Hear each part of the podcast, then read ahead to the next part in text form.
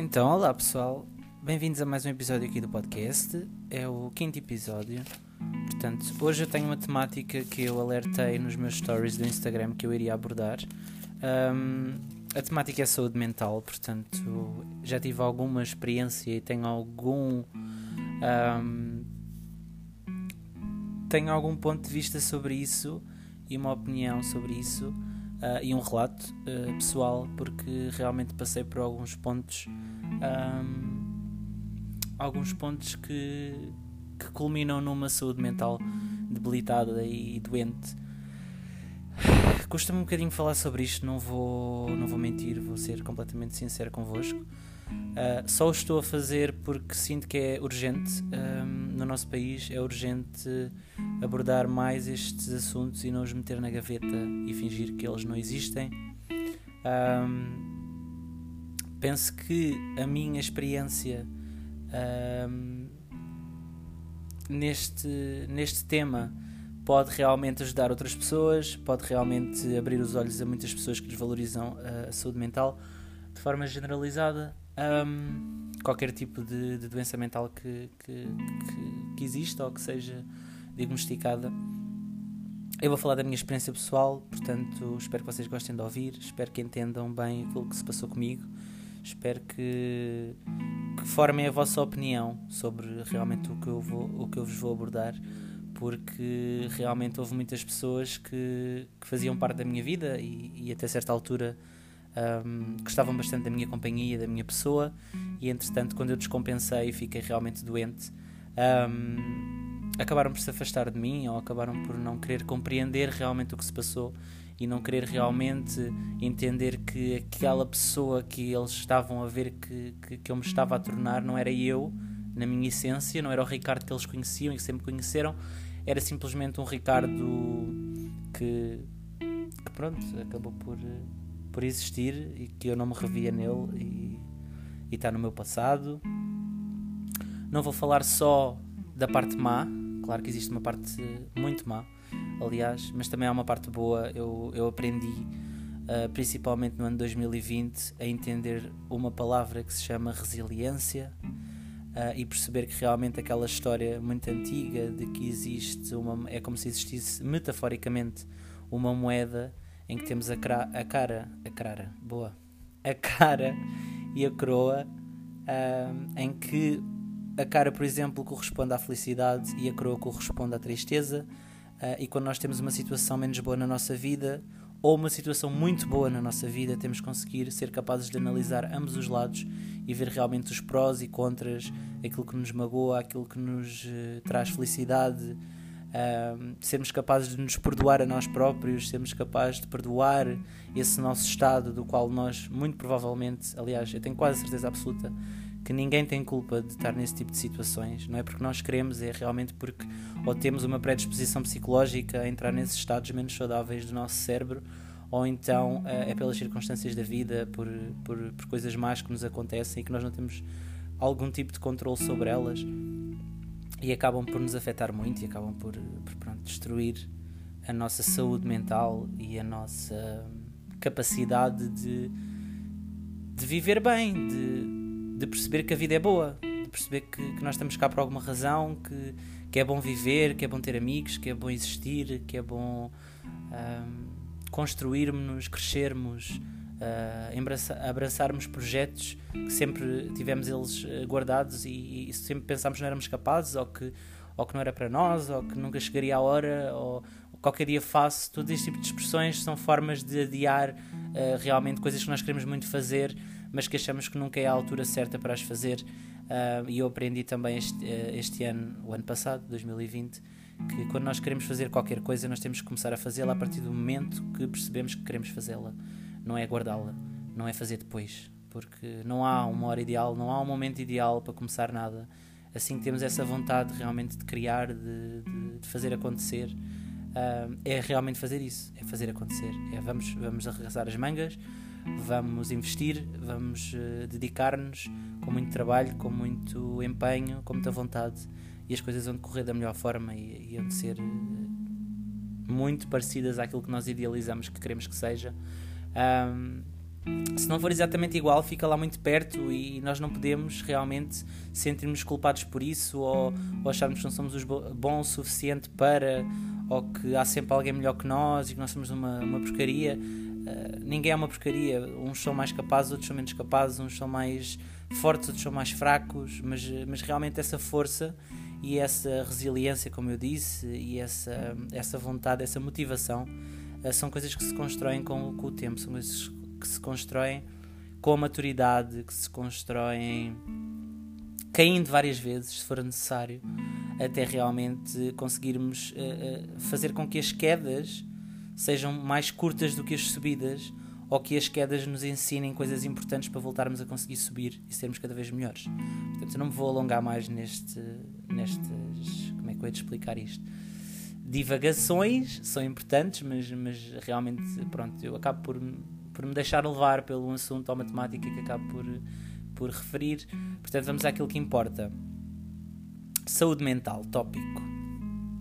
Vamos falar de saúde mental. Eu vou falar da minha experiência, portanto, não vou entrar em grandes detalhes, porque é a minha vida pessoal e espero que vocês eh, respeitem.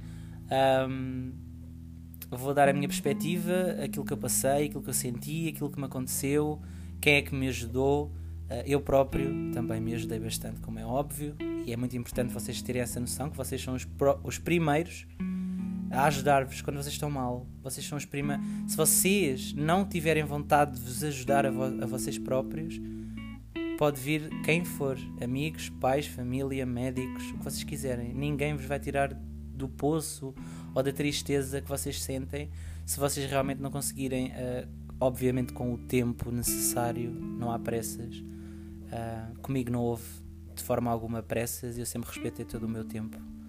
Um, mas pronto, atualmente estou bem, realmente acabei por ultrapassar tudo. Uh, nunca me senti tão forte, nunca me senti tão bem, nunca me senti tão motivado, nunca me senti tão tão feliz, tão realizado, tão realmente começar a criar coisas que eu, que eu, sempre quis criar e nunca criei. Uma delas é o podcast, por isso é que eu faço isto com muito carinho e gosto muito de gravar e gosto muito de publicar e gosto muito que vocês ouçam, principalmente ter alguém que ouça, que esteja desse lado, não é? Porque acaba por ser ao mesmo tempo uma coisa que eu gosto de fazer e ao mesmo tempo acaba por ser uma forma de eu um, desabafar. Vocês, vocês como público, como ouvintes, é como se fossem a minha psicóloga, meu psicólogo, portanto, uma pessoa imparcial que me está a ouvir um, e que realmente uh, me faz conseguir ser 100% honesto. Vamos começar por ordem cronológica. Portanto, eu tive uma depressão um, durante o meu secundário, uh, devido ao facto do bullying que sofri, do facto de, de, estar no armário, de não me aceitar como homossexual, um, não querer isso para mim, de ter na, na, minha mente que não, não, tu tens que ser hetero, tu vais ser hetero, tira isso da tua cabeça, isso são só desvios de, de, de sexualidade, isso não é real, não é real, uh, é errado por N, N motivos que na minha cabeça naquela altura faziam todo o sentido. Um, e pronto, eu, eu, sofri bastante nessa altura, uh, realmente, e, e, eu sofri mais por mim, porque eu, eu, por acaso falei com uma amiga minha há pouco tempo sobre isso, há cerca de um ano, tivemos uma conversa muito interessante. Ao que ela me disse, ela era minha colega do secundário, ao que ela me disse que a maior parte, não quer dizer que sejam todos, mas a maior parte das pessoas que se davam comigo minimamente na escola e que realmente se relacionavam comigo diariamente eram pessoas que indiretamente me convidavam a sentir-me à vontade para sair do armário, para me assumir, para ser feliz, para, para realmente uh, estar bem comigo próprio. E eu, nessa, e eu sempre levei isso para o outro lado, para o lado da ofensa, para o lado de. Um, gozarem comigo, chamarem-me paneleiro, todos os nomes que vocês todos conhecem. Um, portanto, foi assim um bocadinho doloroso. Nunca houve bullying físico, foi sempre bullying psicológico. Eu nunca, nunca levei porrada, entre aspas, na escola, portanto, nunca foi físico mas realmente o, o, psicológico foi muito afetado e eu às vezes penso e, e repenso nesta situação que, que muitas das vezes uh, o bullying psicológico é muito mais agressivo do que o bullying físico, porque o bullying físico acaba por ser uh, machucar o teu corpo e ele próprio acaba por se regenerar no seu tempo, enquanto o psicológico não tem esse, essa rapidez de, de regeneração de células ou de nodas negras, sangue, cortes, o que vocês quiserem, e, e realmente uh, deixa sequelas muito graves na, nas pessoas e, e traumas que, que, que, muitas das vezes não conseguem ser curados e ultrapassados, algumas vezes conseguem ser resolvidos e as pessoas acabam por ter uma saúde mental muito melhor e acabam por se aceitar e ser felizes, mas, mas há muitos casos de pessoas que não conseguem realmente superar esse tipo de, de traumas. Esta depressão foi uma depressão normal, portanto, quando eu digo normal, eu digo que foi uma depressão uh, comum de qualquer pessoa que possa ter passado por depressão, portanto, é uma tristeza uh, muito elevada, uma falta de, de ânimo, uma falta de vontade para fazer seja o que for, uh, dificuldade em tomar banho, por exemplo, eu sentia que não tinha forças, doíam-me os músculos era, era sempre um horror ir para o banho, era sempre um horror esfregar-me, doía-me o corpo, só queria estar na cama, só queria estar com as persianas fechadas, queria que fosse noite 24 horas por dia, um, não queria falar com ninguém, não queria estar com ninguém, não queria. Tudo o que fosse bom para mim, o meu cérebro automaticamente decidia que não, não podes fazer isso porque isso faz-te mal. Portanto, estava, havia aqui um problema porque tudo o que eu rejeitava era realmente aquilo que me faz bem, que faz bem a todos nós. Uh, portanto, eu estava mesmo doente.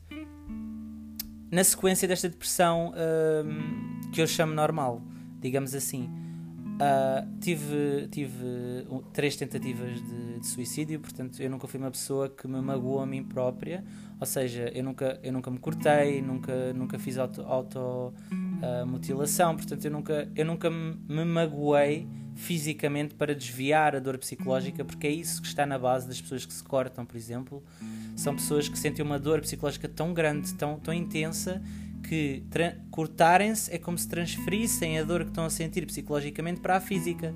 Porque na realidade a psicológica é aquela que dura mais tempo e faz mais danos, mas a física é aquela que se sente de forma mais imediata. Portanto, o corpo é seletivo e desvia-se para a dor que mais. Uh, uh, que mais sente com intensidade. Portanto, o corpo acaba realmente por dar mais atenção à dor física, ao corte, por exemplo, de pulsos ou de, ou de braços ou de pernas, uh, e realmente acaba por se desviar daquela dor psicológica e é por isso que as pessoas se cortam. Portanto, eu não sou contra, quer dizer, eu sou contra, mas eu consigo entender o porquê das pessoas realmente se automutilarem e o porquê de, de, de recorrerem a esse tipo de.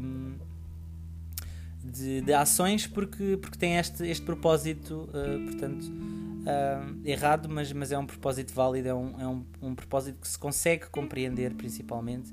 E eu não julgo ninguém que o faça, não recomendo. Acho que, que há outras formas de solucionar, seja qual for o problema que a pessoa esteja a passar na sua vida, e realmente a dor física não vai retirar, e é isto a longo prazo que se comprova: é que a dor física retira a dor momentânea psicológica, mas no dia a seguir volta a dor psicológica. Os cortes estão lá, uh, doem, mas, mas realmente começa a pesar outra vez a psicológica, acabam por, ser, por sarar, acaba por ficar cicatrizes e a pessoa só está a aleijar e só está a marcar o corpo com cicatrizes que eram desnecessárias serem feitas nesse sentido. As tentativas de suicídio que eu tive foram três de forma muito específica, não vou entrar em detalhes. A primeira foi foi num pontão da Costa da Caparica, eu sou, sou residente na, em Almada, margem sul, uh, não sei se conhecem as praias da Costa. Eu fui para a Praia da Costa e lembro-me que era inverno e lembro-me que estava a chover muito e estava um vento desgraçado e eu eu sinto -me muito culpado por isso porque, porque eu estava na presença da minha mãe e a minha mãe assistiu a tudo. Um, não sei se nessa altura, porque já, já, vai lá, já vão uns quantos anos. Um, isto aconteceu por volta de 2015, 16, por aí. Um, e basicamente o que se passou foi que eu não tive respeito pela minha mãe o suficiente para fazer aquilo, por exemplo, secretamente. Uh, eu não estou a incentivar o suicídio a ninguém, atenção, deixe isto bem uh, ressalvado. Ressalvado? Está muito bom. Deixe isto bem claro na, na, no discurso que eu estou a ter no podcast. Eu não estou a incentivar o suicídio a ninguém. Não façam isso. Não é solução. Não vos vai retirar nada. Vocês só perdem e desaparecem de um mundo que tem muita coisa boa para vos dar. Portanto, eu estou só a relatar a minha experiência pessoal e realmente eh, eu senti um impulso que tinha, que tinha que acabar com a dor que eu estava a sentir e que realmente a morte seria a única opção nesse sentido. Uh, portanto, nesse pontão eu tentei cometer suicídio, tentei atirar-me para o mar através do pontão uh, e provavelmente bater com a cabeça em rochas. Era, é, tudo era, era todo este o meu pensamento na altura. Vou bater com a cabeça numa rocha, acabo por desmaiar, depois fico afogado isto acaba aqui e o sofrimento acaba etc uh, 100% egoísta, porque, porque realmente a minha mãe estava a sofrer bastante por ver-me naquele estado e toda a minha família e as pessoas que se preocupam comigo, os meus amigos, um, e realmente um, fiz sofrer muitas pessoas nessa altura e, e, ainda bem que não consegui concretizar esse salto porque acabei por não o fazer. Estive bastante perto de fazer, mas não cheguei a fazer. Um, a segunda tentativa de suicídio foi portanto, na ponte, numa ponte do comboio que vem de Lisboa para Setúbal, um, na zona de Valflores, existe lá, pronto, aquela, uma ponte que passa a linha do comboio e toda uma, uma, uma rede metálica que tem realmente fios de eletricidade a passar por lá e é alta tensão. Portanto, eu queria terminar com a minha vida. Peço desculpa, que eu tive que arrotar. Uh, quis realmente tentar eletrocutar-me e tentar morrer com, com, com o choque elétrico, porque aquilo era um poste de alta tensão, não é? A probabilidade de ficar cá era muito reduzida. Uh, eu próprio, na altura, investiguei formas de, de cometer suicídio da forma menos dolorosa para mim e para os demais, mas realmente não existe nenhuma e, e tirem isso da vossa cabeça. Não faz sentido acabarem com a vossa própria vida, por mais dor psicológica que vocês sintam. Um, e por mais que tudo pareça impossível de ser resolvido, acaba nós vamos conseguir um dia resolver. Eu sou a prova viva disso e estou vivo. Portanto, dou graças a mim e às pessoas que sempre estiveram do meu lado e, e nunca desistiram de mim.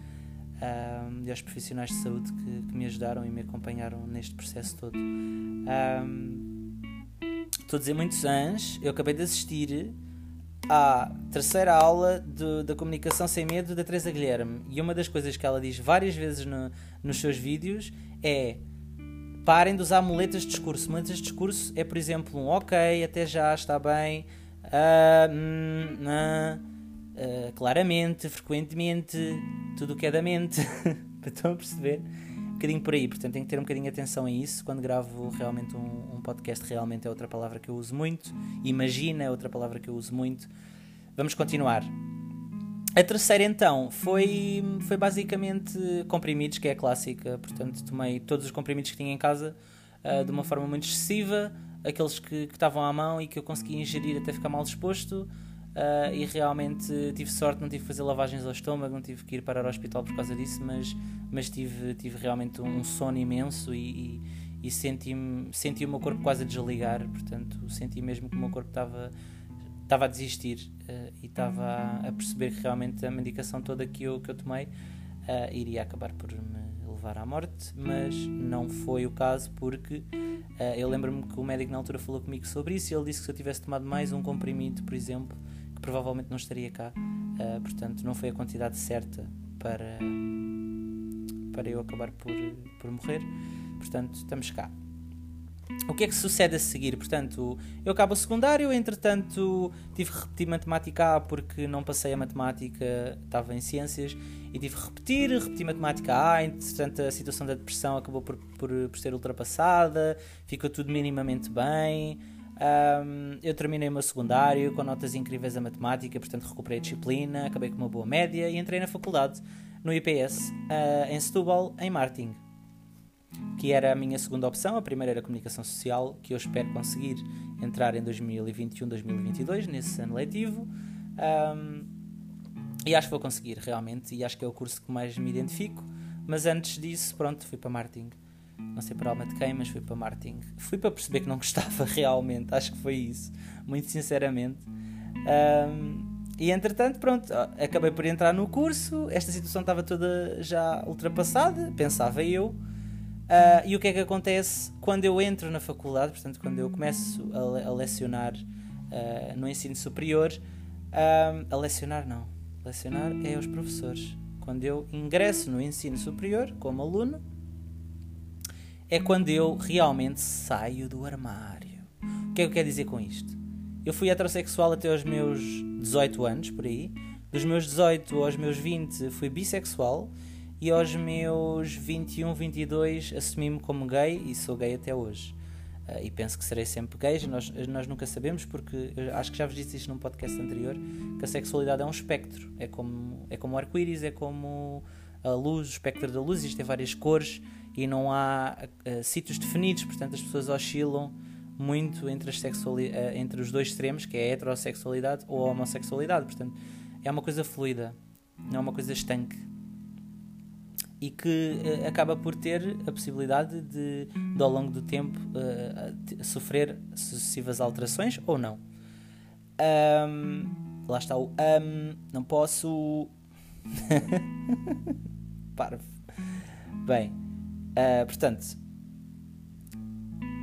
entrei na faculdade, descobri-me o que é que sucede a partir do momento que eu me descobri como gay, portanto, na altura como bissexual, mas pronto, vamos dizer como, como, como LGBT, eu quis realmente conhecer toda a minha comunidade de uma vez só.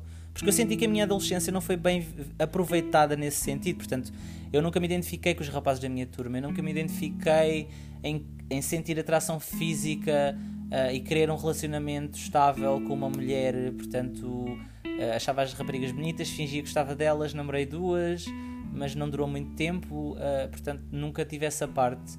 Nunca tive a grande parte de festas, de, de saídas incríveis, de discotecas com amigos meus heteros, porque realmente estava na cara que eu não gostava de raparigas, só eu é que não percebia. E, e, realmente não tive essa experiência, então eu, eu decidi nesse momento, é agora, eu entro na faculdade, tenho que estar concentrado nisto, mas acabei por descompensar. Portanto, vou experimentar tudo o que me apetecer, com quem eu quiser, uh, experimentar as drogas que eu sempre quis experimentar. E aqui volta, entramos no assunto das drogas.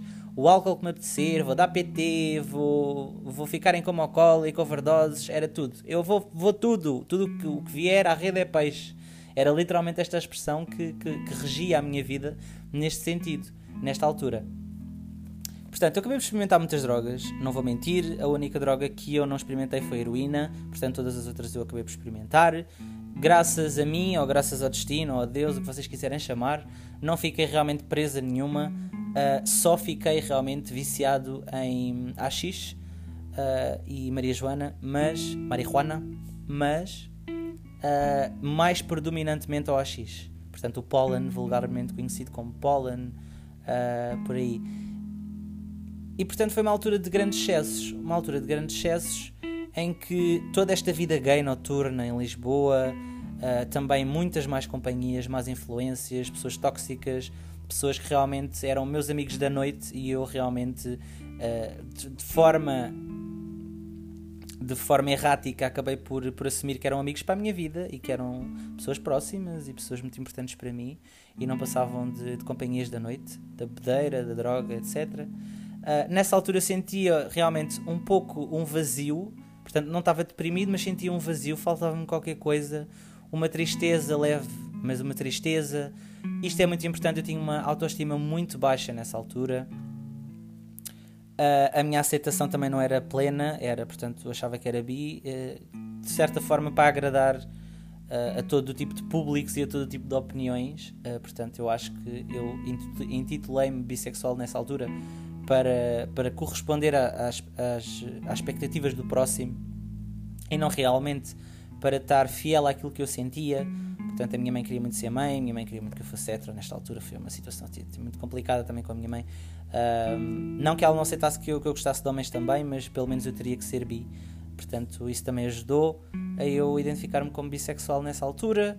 Um, e acabei por, por ficar muito preso pronto, ao AX e o AX trouxe-me muitas coisas más, trouxe-me uh, uma magreza uh, assim acentuada, quase com princípios de anorexia, portanto eu não comia, só comia depois de fumar, que dá aquela, aquela fome imensa depois de nós acabarmos e ficarmos com a moca, e realmente eu devorava este mundo e o outro, mas depois no dia seguinte quando acordava da moca, porque normalmente fumava sempre à noite, quando eu acordava um, tinha muita fome e, e não, aliás, quando eu acordava, eu comia depois de fumar e quando eu acordava no dia seguinte eu não tinha fome nenhuma e ficava quase o dia inteiro sem comer praticamente nada. Comia uma sopa, um pão, era assim uma coisa muito, muito, muito pouca para aquilo que eu precisava e para aquilo que o meu corpo necessita.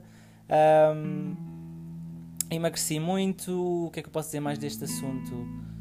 Uh, fumava muitas vezes por dia. Eu chegava, eu, eu costumo dizer isto às pessoas quando, quando, quando contei a algumas pessoas específicas esta história toda que eu passei com as drogas. E basicamente eu costumo dizer que nessa altura, o único momento do dia em que eu sabia que estava sóbrio, portanto, não com, com a moca, era realmente quando eu estava a dormir. Portanto, quando eu dormia, eu não tinha moca porque estava a dormir e já tinha passado a moca antes de eu adormecer. Um, e de manhã até, até voltar a fumar a primeira do dia. Portanto, para mim o pólen nessa altura era como se fosse cigarros. Uh, que eu no podcast anterior falei-vos dos. De, de, que pronto, sou, sou viciado em, em nicotina, em tabaco, em cigarros. Tenho esse vício. Mais coisas. Tudo isto trouxe-me uma coisa que se chama gatilho. O que é que é um gatilho? Nós temos o cérebro, o nosso cérebro, ok, temos várias áreas, como vocês sabem, não vou entrar em pormenores. Uh, e há cérebros mais resistentes e menos resistentes a substâncias psicotrópicas no, na, na, forma geral, uh, portanto, drogas. Uh, e eu achava que o meu cérebro aguentava tudo, portanto, eu até deixei de beber álcool assim, ai, estou tão bem com a droga, nem sequer vou beber álcool, isto é só mocas e mocas, vou ficar por aqui e nunca mais bebo álcool. E nessa altura, raramente eu bebia álcool.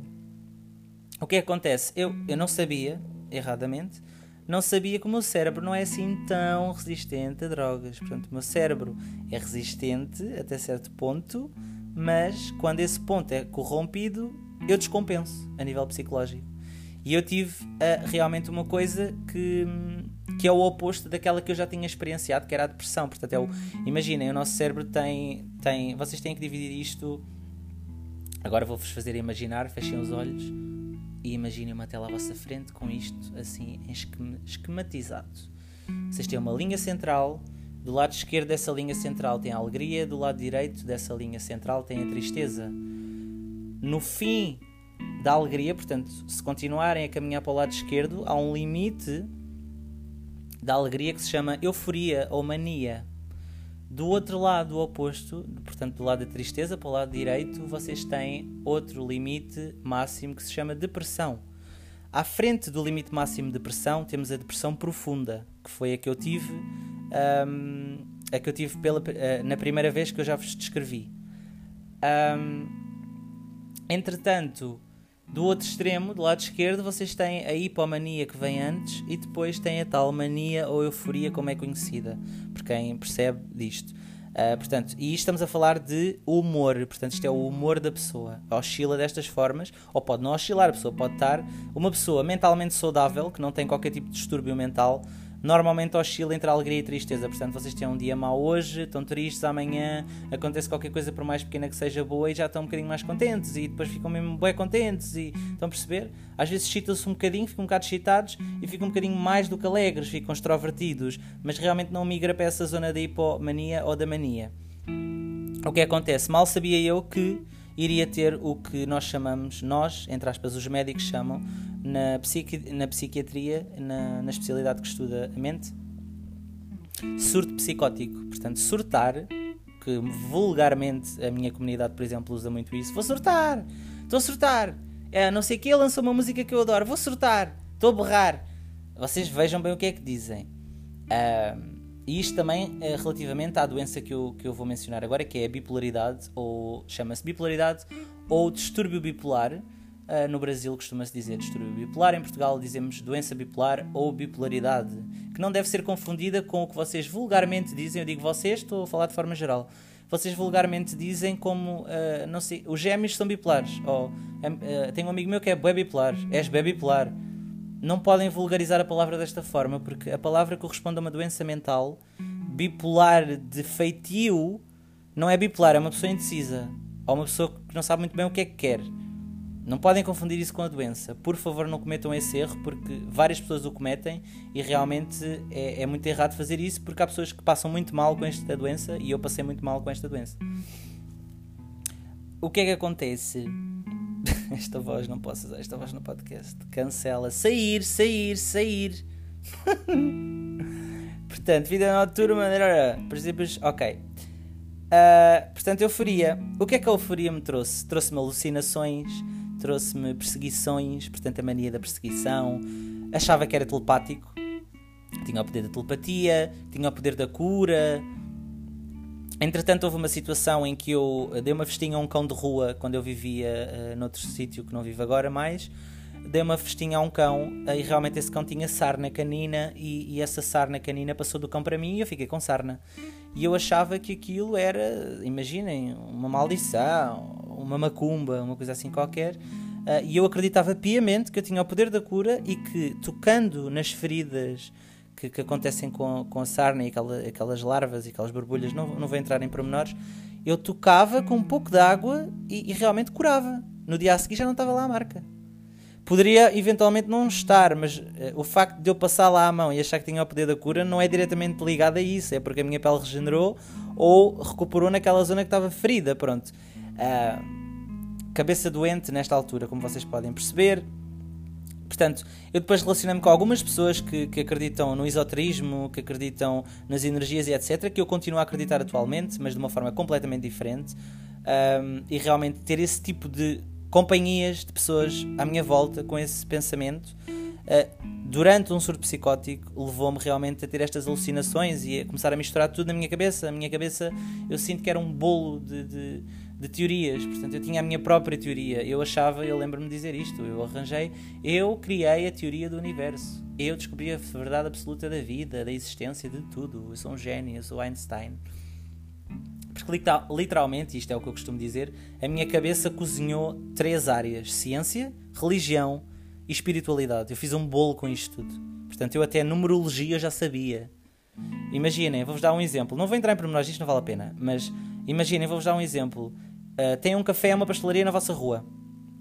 Eu tinha estudado demonologia, que é os demónios, tinha estudado um, angiologia, que é os anjos, tinha estudado a Bíblia, tinha estudado. Sou de ciências, portanto tinha algum conhecimento científico, tinha estudado ler a palma da mão, uh, pedras, cristais, energias, reiki, uh, várias áreas neste sentido. Misturei tudo na minha cabeça e eu acreditava, eu acreditava piamente que se existisse uma padaria que tivesse o número 6, ou que fosse o prédio 66, ou que fosse alguma cena assim, como eu sabia o que é que a numerologia uh, quer dizer na, nessa vertente investi de investigação dos números e do que eles significam, uh, eu, eu acreditava que eu não podia entrar naquele sítio porque aquele sítio era do demónio, porque o 666 é do demónio, é o número da besta. Pronto, e era tudo à volta de, deste tipo de, de, de, de, argumentação e de opinião uh, errada completamente alucinado, mas era isto que se passava, portanto, e depois eu lembro-me perfeitamente, a Bíblia, há uma parte, eh, um cheiro da Bíblia em que referem que quando nós entramos em sítios, se a porta não estiver aberta, é porque nós temos que pedir para entrar. Se nós tivermos que pedir para entrar, ou seja, para abrirem a porta, ou tivemos que empurrar a porta para poder abri-la, o tal empurra e push, quer dizer que aquele, uh, o dono daquele estabelecimento e todas as pessoas intervenientes ali e toda aquela marca são do demónio. Isto era o meu raciocínio maluco. Portanto, são do demónio, eu não vou entrar e vou fazer um escândalo aqui. E vão deixar de ser do demónio. Portanto, isto era o que se passava nessa altura. Um, se a porta estivesse aberta, era de Deus, que é o que diz a Bíblia. Deus abre-te a porta, o demónio pede-te para entrar. E só se ele quiser é que tu entras. Deus tem sempre a porta aberta, era isto que dizia basicamente.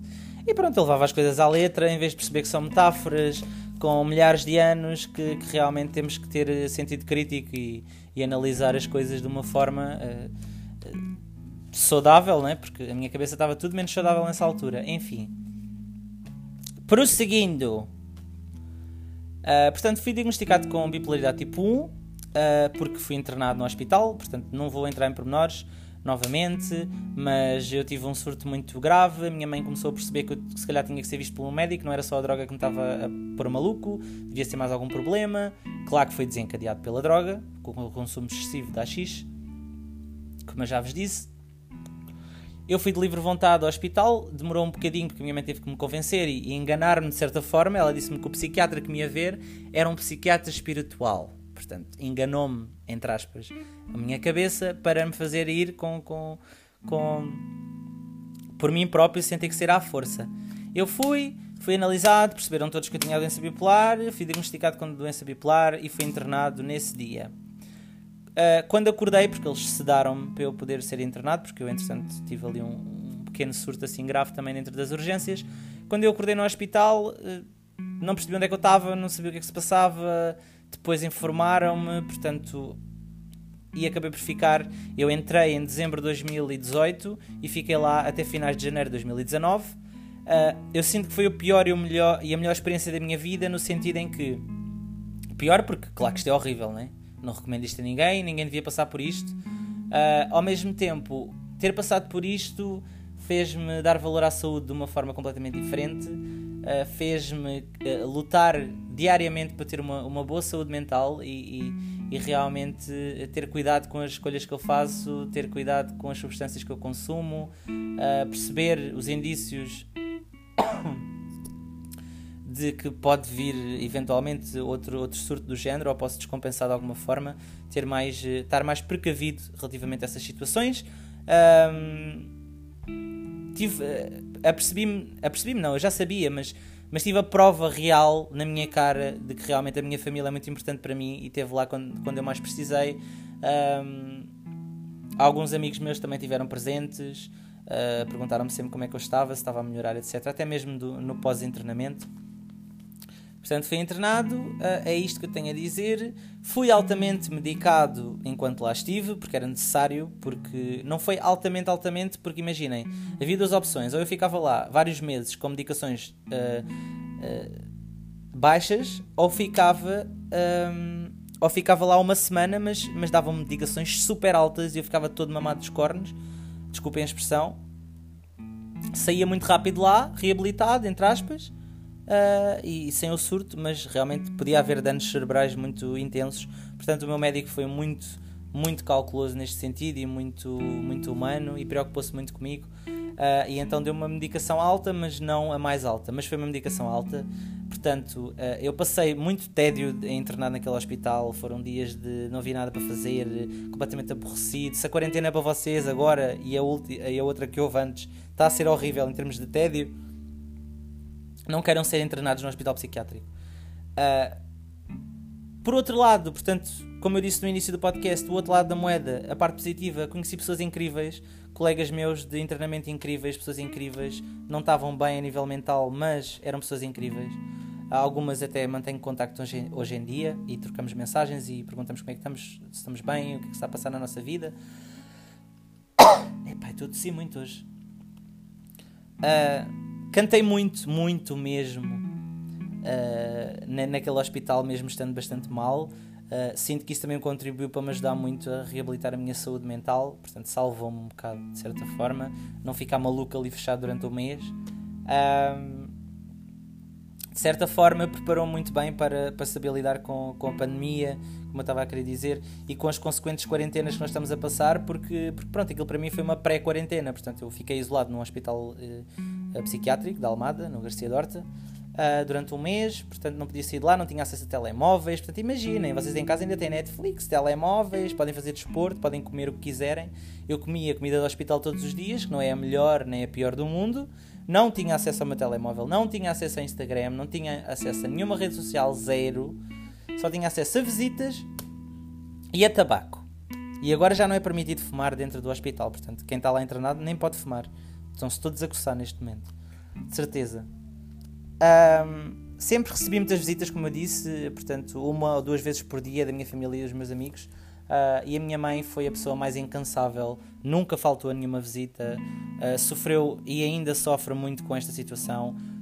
Um, e, e, tive uma coisa boa que também foi a aproximação realmente dos meus pais, não pela situação, uh, por uma situação boa, mas por uma situação má, mas realmente eles uniram-se em prol de, de, me ajudar e de, e de re, re, reabilitar a minha saúde uh, mental uh, juntos e aproximaram-se por mim e, e, eu fui muito feliz nessa altura. Entretanto, pronto, já se chatearam outra vez, mas isso é algo que eu não posso mudar e, e, e só eles é que podem se quiserem. Não, já não tem que ser por mim nem por ninguém, é por eles se quiserem. Se não quiserem, pronto, não se deem, não falem. É o meu pai e a minha mãe. Não se relacionam com muita pena minha Acho que por mim deviam fazê-lo, pelo menos por mim, em situações que, que, que, eu gostaria que eles tivessem os dois presentes ao mesmo tempo, no meu, no meu aniversário, numa situação importante da minha vida, quando eu acabar o curso e, e realmente um, ter. Uh, uh, a queima das fitas, por aí, mas, mas pronto, se calhar isso não vai acontecer, mas, mas eu já aceito isso de uma forma muito mais tranquila do que aceitava, por exemplo, na altura em que eles divorciaram, que eu, que eu passei, passei mal com isso, e a depressão, a primeira que eu tive que eu vos relatei, foi também uma consequência do, do, do, deles terem divorciado. Quando eu saí do internamento do hospital psiquiátrico, portanto, acabei por ficar reabilitado e saí, uh, vim para casa uh, Uh, e foi a maior sensação de liberdade e felicidade que senti na minha vida. Vocês não calculam.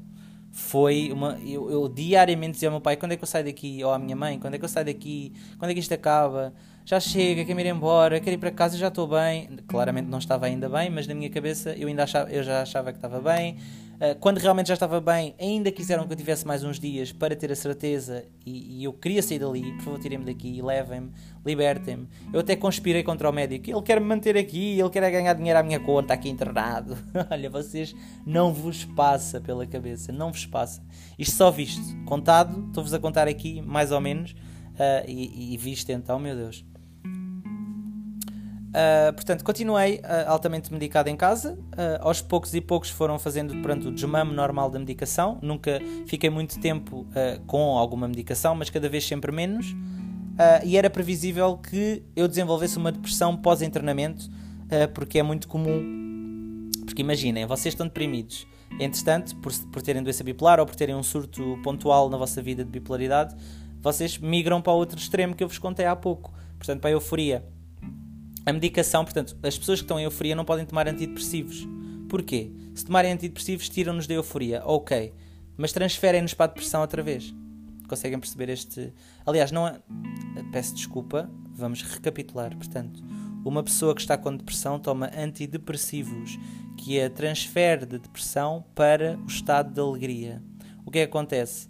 Uh, de forma uh, gradual, como é óbvio que acontece? Quem é da doença bipolar, se tomar antidepressivos e tiver com depressão, ele não. Ele vai, vai, vai, vai, vai, vai até a alegria, mas depois a cabeça não percebe e o antidepressivo manda para a euforia. Portanto, estão a perceber?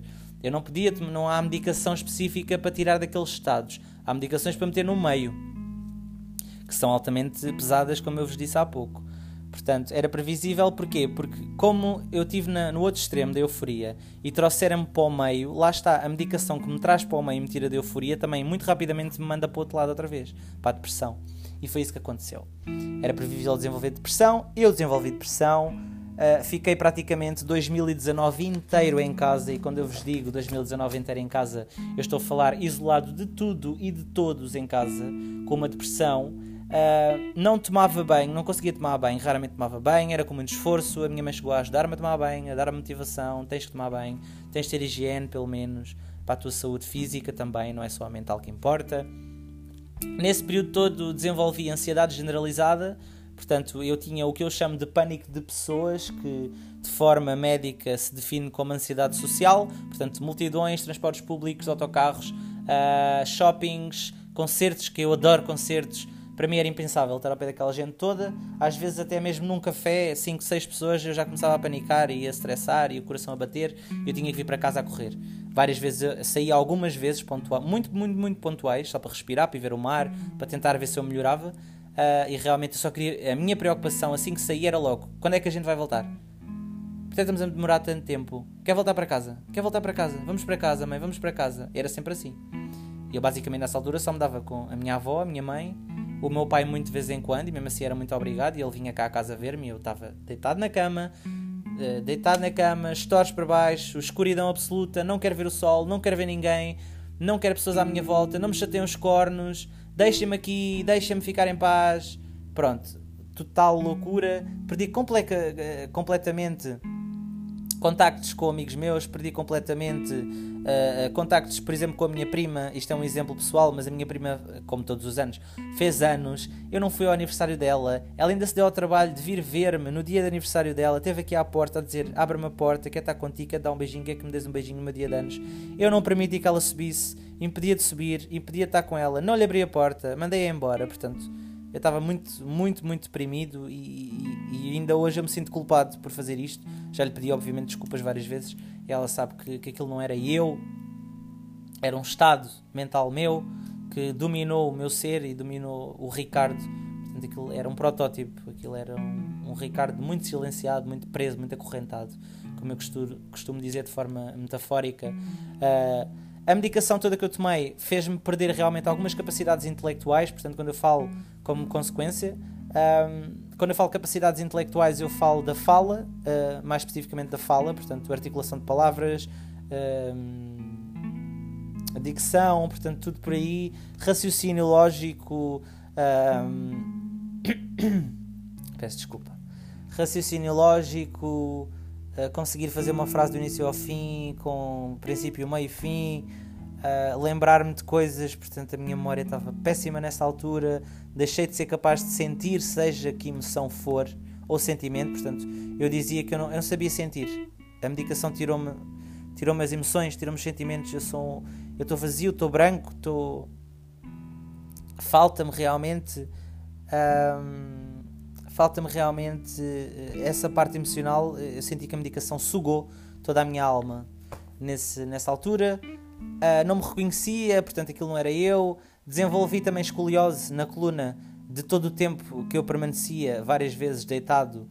Uh, portanto, ficava demasiado, demasiado tempo deitado na cama, no sofá, um, portanto, eu migrava entre a cozinha, a casa de banho, o quarto e a sala, e isto era a minha vida durante o ano 2019, quase completo. Aliás, 2019 completo, muito raramente eu saía, como vos disse, uh, e até maio de 2019 foi sempre este o registro.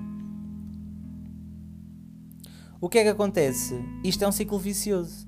Portanto, uh, uh, como efeito secundário também da medicação que eu tomava, acabei por desenvolver acne Portanto, foi, era uma coisa que me traumatizou muito no meu secundário e que eu sempre sofri muito com isso e fiz tratamentos muito agressivos para me tirarem o acne.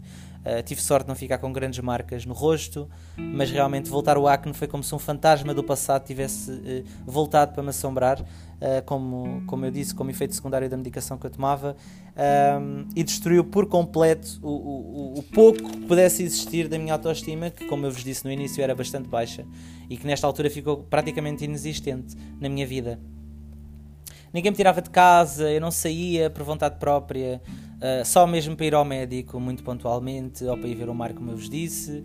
A minha prima, que eu já vos contei.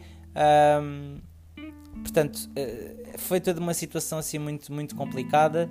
Entretanto, em julho de 2019, uh, ah, portanto, começa o verão. A meio do verão, em julho de 2019, eu realmente reencontrei um amigo meu de infância numa festa de anos que a mãe dele fez uh, e, e, apaixonei-me por ele, acabei por me apaixonar por ele uh, e foi o principal responsável por me tirar de, deste buraco depressivo onde eu me, me encontrava e eu mesmo uh, estando apaixonado realmente continuava depressivo, ele fazia esforços por mim, tentava-me ajudar a ficar melhor, todos os dias perguntava por mim, todos os dias ele aguentou muita coisa pessoal e, e, realmente deem valor às pessoas que vos amam e que, e que lutam para vocês ficarem melhores, porque ele esteve sempre lá e, e, até quando não podia estar lá, ele esteve lá uh, e realmente esforçou-se muito e não conseguiu ver melhor as minhas. As melhoras foi quando nós terminámos, foi a partir do momento que nós terminámos a nossa relação que eu comecei a melhorar, efetivamente. Um, e eu consigo compreender o lado dele, a frustração de querer ajudar uma pessoa que nós gostamos muito uh, e não ser, não haver, como é que eu ia dizer, não haver provas disso, manifestações de, desse nosso esforço e melhoras de, de, da pessoa que está mal e que nós amamos, realmente eh, traz um sentimento de frustração e um sentimento de impotência e um sentimento de cansaço. As pessoas que ajudam também se cansam, pessoal. Ok? Não só somos nós que estamos mal, não podemos pensar só em nós, na nossa saúde mental que não está boa. As pessoas que nos ajudam também destroem, entre aspas, muitas aspas, a saúde mental delas próprias para nos dar um pouco de saúde mental que nos falta, percebem? E isso é muito, é muito complicado. Entretanto, aos poucos eu fui melhorando, como eu estava a dizer. Namorámos de agosto de, de agosto de 2019 até inícios de novembro de 2019. Portanto, no final de novembro de 2019 eu faço anos, faço 24 nessa altura. Portanto, 24? Deixa-me pensar. 24? Sim, 24. Faço 24 anos, dia 28 de novembro, não se esqueçam. Uh, uh, e pronto, já não estava com ele. A tristeza do término, claro que, que, que foi certa, mas. Uh, mas.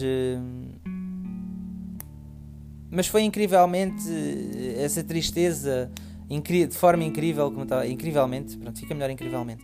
Incrivelmente, essa tristeza transformou-me, transformou-se, aliás, uh, numa motivação para lutar por mim mesmo. E é isto que é muito engraçado, entre aspas, é que a, a, a tristeza, a tristeza mais a última tristeza que eu experienciei assim muito grande, que foi realmente terminar com o meu ex-namorado, uh, deu-me motivação para querer ser melhor e para querer lutar por mim, para querer uh, investir em mim, aumentar a minha autoestima, gostar mais de mim, criar projetos que eu, que eu quero criar e acreditar que os consigo concretizar e que vão, e que vão ser bem sucedidos. Uh, eu faço por gosto, muito gosto mesmo. Portanto, inscrevi-me no ginásio, que já tinha sido recomendado, aliás, pelo médico, pelo meu ex-namorado, pela minha mãe, por toda a gente, desporto. Uh, há aquelas, aquelas hormonas ou aqueles neurotransmissores que são muito importantes no nosso cérebro, que são responsáveis por diferentes sentimentos que nós temos de felicidade, alegria, excitação, compaixão, vários sentimentos que eu, como vos disse, tinham-me sido retirados ou eu tinha essa sensação que tinham desaparecido através da medicação que eu tomei. Um, Inscrevi-me no ginásio, comecei a treinar 3 dias por semana nessa altura. Era o meu único objetivo. Isto foi acordado até com o próprio médico. Era o meu único objetivo. Eu tinha que cumprir, pelo menos isso eu tinha que fazer. Tinha que sair de casa para fazer isso. Nem que fosse só isso, mas eu tinha que sair. Uh, comecei a ver os primeiros resultados, portanto, no meu corpo. Uh, reprogramei o meu cérebro aos poucos, portanto acabei por insistir, insistir, insistir. Vais conseguir ter dicção outra vez, vais conseguir ser um bom comunicador novamente, vais, sim senhor, a ser inteligente outra vez, o raciocínio vai voltar, a memória vai voltar, vais-te lembrar das tais palavras. Imaginem, queria dizer inexplicável. Onde é que essa palavra estava na minha cabeça? Não existia naquela altura. Estava completa, foi apagada. Delete, delete, delete, sair, sair. Pronto, foi isso que, se, que, que aconteceu. Isto são mimos da internet, um à parte aqui o Sair Sair do Castelo Branco e o Delete Delete é uma brasileira qualquer. Um, portanto, o desporto na minha vida realmente ajudou muito a, fa a fazer-me uh, conseguir recuperar uh, as faculdades mentais que, que, me tinham sido retiradas uh, pela medicação. Ajudou. Um, ajudou a parar. Eu não. Eu juro. Eu escrevo os apontamentos e eu não percebo o que eu escrevo. Porque eu escrevo rápido. Percebem? A recuperar as facilidades mentais que me tinham sido. Isto já disse.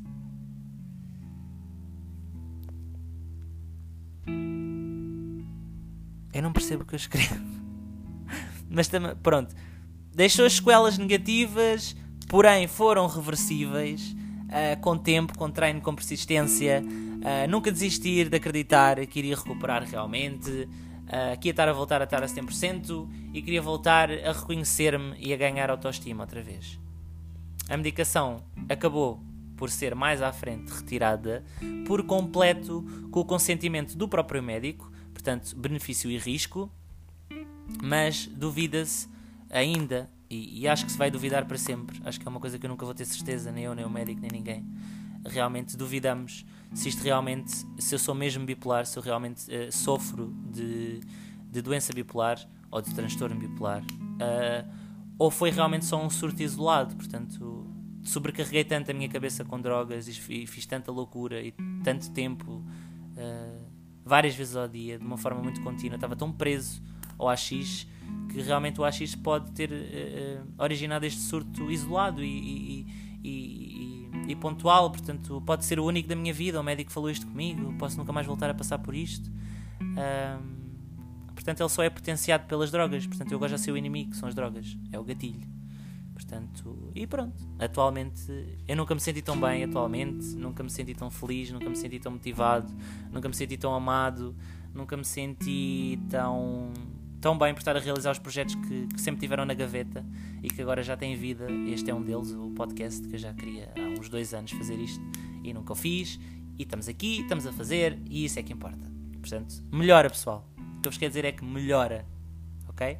E tem solução, portanto, não recorram, como eu vos disse, por exemplo, no início, ao suicídio, que é a forma pior de vocês solucionarem os vossos problemas psicológicos e não solucionam. Um, entretanto, estou quase a acabar, portanto, temos 7 minutos para, para acabar o podcast, porque eu quero que o podcast este vai durar uma hora, porque pronto, o tema era longo e eu tinha que o desenvolver da melhor forma que, que sou capaz. Uh, e acho que, que até me portei bem. Portanto, agora vamos muito rápido aqui falar de algumas coisas que aconteceram esta semana. Ou pronto, esta semana o que, é que aconteceu? Isolamento outra vez, quarentena, estou em casa, como que nem uma gorda, não tenho treinado, devia, devia amanhã, eu hoje queria voltar a treinar, mas, mas pronto, já é tarde, portanto amanhã eu treino, vou começar a treinar amanhã em princípio. Uh, tenho, comecei a compor músicas minhas, portanto estamos daí a tentar escrever e ser bons na escrita e ter as minhas, os meus originais.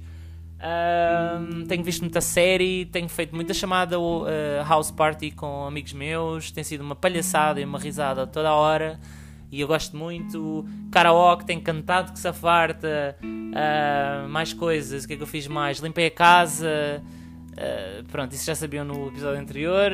As gavetas continuam organizadas, está tudo a correr bem. o que é que eu fiz mais? Estou a gravar o podcast e quero-vos dizer só estas coisas muito rápidas. Vou ser muito rápido, tenho 5 minutos. Já estou a acelerar. Então, sugestões de músicas. Sabrina Carpenter. Uh, a música chama-se Skin, Loco, da Anitta. O Nosso Beijo, Matias Damasio. What Other People Say, da Demi Lovato, um featuring do Sam, do Sam Fisher, featuring Demi Lovato, que é a minha queen e vocês já sabem. Pessoas que não se mancam, a minha rúbrica tem uma pessoa que não se mancou esta semana, Damares Dolores. Portanto, ela é uma ministra do governo de Bolsonaro no Brasil e ela afirmou que só as mulheres é que menstruam. Portanto, ela está muito mal informada. Isto é uma discussão incrível, incrível, uh, mau, né? Portanto, não se manca. Um, porque realmente não só as mulheres menstruam, como vocês sabem, existem homens, existem mulheres trans, aliás, homens trans que eram. Uh, uh, anti anteriormente não eram do sexo masculino, portanto menstruam. Uh, mesmo que tomem hormonas, podem eventualmente menstruar ou não, mas alguns menstruam e está tudo bem, somos todos humanos e, estamos, e portanto digam pessoas que se menstruam, não digam só as mulheres é que podem, porque a Bíblia diz. Não sejam extremistas, não façam isso, ok? Podem ser crentes à vontade, a vossa fé, acreditar na Bíblia, é pá, mas tentem atualizar a vossa mente e perceber que hoje, atualmente hoje, não se pode praticar certas coisas que a Bíblia diz que há 500 mil anos atrás era aceitável, porque uh, o tempo evolui, a vida evolui, as pessoas mudam, a sociedade evolui, tudo uh, é mutável, tudo é. Uh, se nós crescemos todos os dias e, e, e, somos pessoas supostamente cada vez melhores dia a dia, a vida também tem que ser assim, o nosso planeta tem que ser assim, o mundo tem que ser assim, a sociedade tem que ser assim, é evolutiva. Portanto, não, não fica estanque. Conservadores, fora fora a quererem que toda a gente seja como eles. Eles podem existir e pensar da forma que querem. Não, não, podem obrigar os outros a fazer o mesmo que eles querem só porque eles acham que é o mais correto. Portanto, liberdade de opinião, estamos cá. Pablo Vittar vai fazer um featuring com a Cristina Ferreira num programa da TVI que se chama All Together Now. Vai ser júri do programa de música All Together Now na TVI, que eu não sei quando é que vai estrear, mas há de estrear. Portanto, pessoal, fiquem atentos com isto, eu despeço-me 57 minutos e 26 segundos. Espero que tenham gostado do podcast. Uh, voltamos na próxima sexta-feira. Peço desculpa de, de, desde já de ter lançado agora ao domingo, mas não tinha inspiração, não tinha assunto. Entretanto, surgiu-me o assunto da saúde mental. Uh, achei que era necessário falar sobre isto e uh, gravei-o agora e vou publicá-lo agora. Portanto, espero que gostem, espero que ouçam, partilhem nas vossas redes sociais, sigam-me, I am Richard no Instagram, I am 3 underscores Richard. Portanto, sigam-me lá, acompanhem tudo o que eu faço, porque eu sou digital creator agora. Já não sou só singer, estão a perceber? Pronto, pessoal, espero que fiquem bem. Boa quarentena, não enlouqueçam, cuidem da vossa saúde mental, que é muito importante. Façam desporto, comam bem. Epá, e isto vai passar. Um beijinho muito grande. Um beijinho, um queijo. Tchau!